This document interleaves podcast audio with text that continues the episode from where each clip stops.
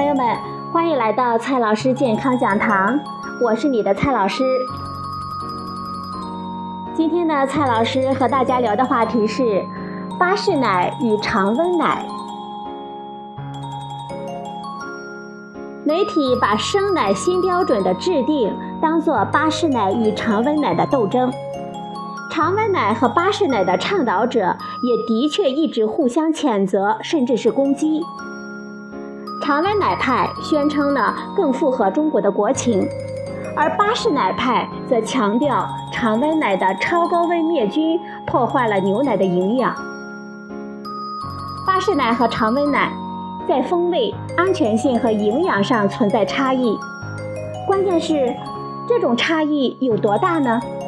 对于我们消费者，这些差异又意味着什么呢？巴氏灭菌的目标是把细菌数降到十万分之一，用专业术语来说就是五个 log reduction。在某一温度下，加热时间是该温度下细菌低值的五倍。经过巴氏消毒，牛奶中的细菌并没有被全部的杀灭，在灭菌之后依然必须需要冷藏，即使是在冷藏条件下。残存的细菌也还是会缓慢的生长。所谓巴氏奶的保质期，其实是这些细菌长到某个量之前的时间。国外的巴氏奶灭菌以及后续的处理保存需要严格的要求，这一个变质期可以长达三周，一般把保质期定为两周。而我们国内目前的巴氏奶，因为种种原因。保质期呢，一般只有几天。灭菌之后需要冷藏，保质期也只有几天。对于产销链的要求也的确要高许多。在中国目前的社会条件下，基本上只能依靠当地产当地销，而异地的企业基本上也就无法涉足。在巴氏灭菌的条件下，尤其是高温快速的巴氏灭菌条件下。对牛奶的风味和维生素的影响比较小。牛奶中还有一些酶，在加热中，这些酶通常会失去活性。有人认为酶失去活性了，就会导致牛奶的营养价值降低。实际上，到目前，并没有可靠的依据表明牛奶中的这些酶会对我们人体有生物活性。它们是否失活，并不会改变牛奶的营养价值。另一方面，这些酶中的一些种类会分解牛奶中的脂肪或者是蛋白质，导致牛奶的变质。通过加热使之失活，对于保持牛奶的品质是有利的。常温奶是在超高温，通常是高于一百三十五摄氏度下保持一两秒钟，简称为 UHT。它的灭菌目标是十二个 log reduction，也就是说，它的加热时间至少是该温度下低值的十二倍。经过 UHT，基本上不可能还有细菌存活。在密封的条件下，经过这样处理的牛奶不用冷藏，也可以保持几个月甚至是更长。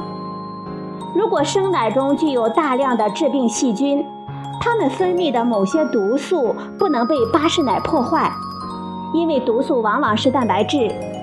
经过 UHT 的处理，它的破坏程度会大一些。从细菌和毒素的角度来说，常温奶的安全性确实要高一点，因为不需要冷藏，而且保质期比较长，异地产销就成为了可能，使得厂家更容易实现市场的扩张。显然，UHT 是更严苛的加热条件，它对维生素的破坏也会更多。如果是要比较营养谁高谁低，那么自然是巴氏奶稍胜一筹。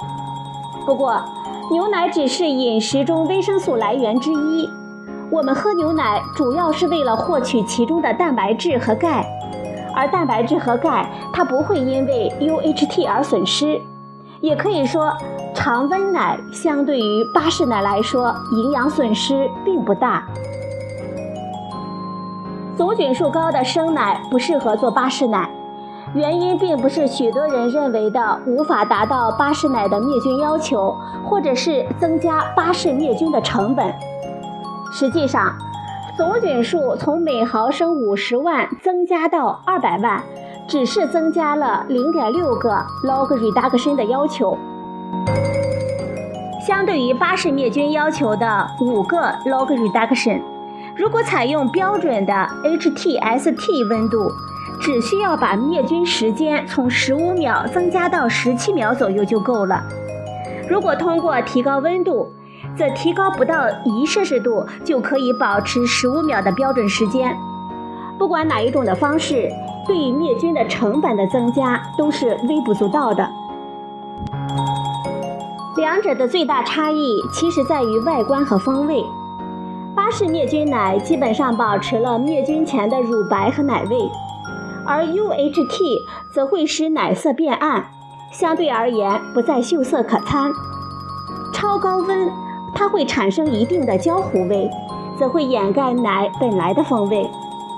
当总菌数达到每毫升两百万。意味着生奶从挤奶到灭菌前的过程中，它的卫生条件控制很差，吸收的异味和细菌产生的异味已经大大的改变了牛奶的风味，而这些异味，巴氏灭菌并不能去除。这样得到的巴氏奶，消费者光是从味道上就能够觉察出不对来。如果那两百万的细菌中有分泌毒素的致病细菌，巴氏消毒也只能杀死细菌，而可能无法去除毒素。这种情况下，问题也就会更加严重了。而经过超高温处理之后，产生的焦糊味足以掩盖奶本身的异味，我们消费者呢也就无从察觉出异常来。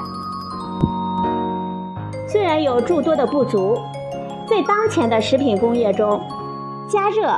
依然是灭菌最经济、最有效的方法。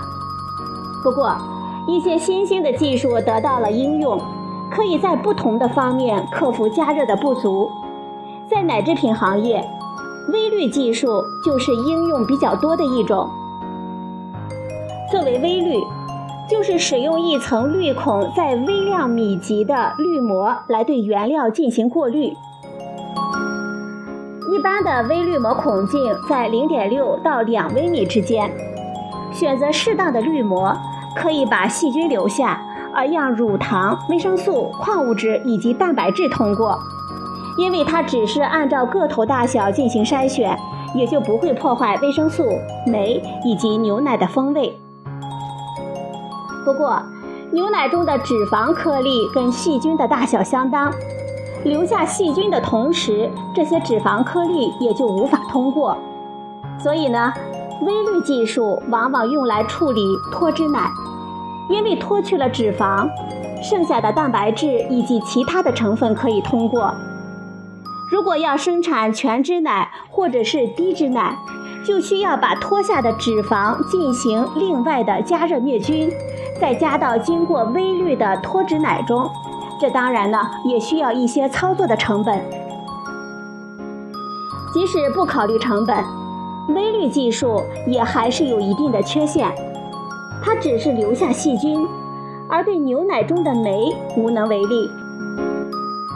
我们前面提到过，许多酶会分解脂肪或者是蛋白质，也会导致牛奶的变质。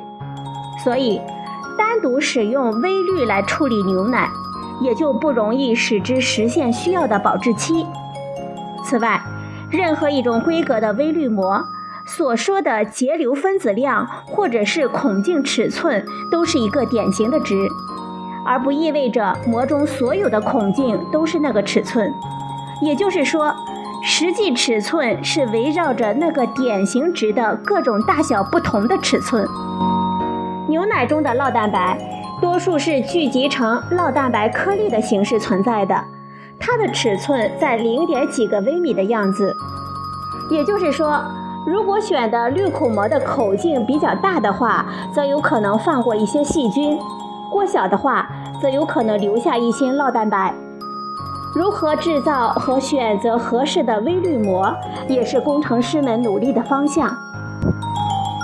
相对于加热灭菌，微滤也有它独到的优势。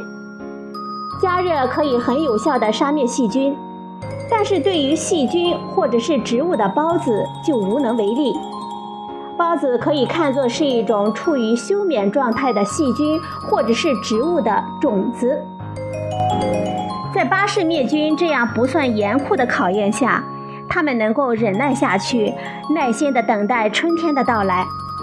而微滤膜则可以把它们一并去除。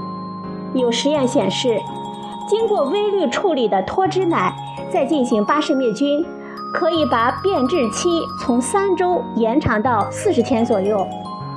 在目前，奶制品行业更多的是把它作为一个辅助的步骤。与加热工艺配合使用。好了，朋友们，今天呢，蔡老师给大家讲了巴氏奶与常温奶的差别有多大。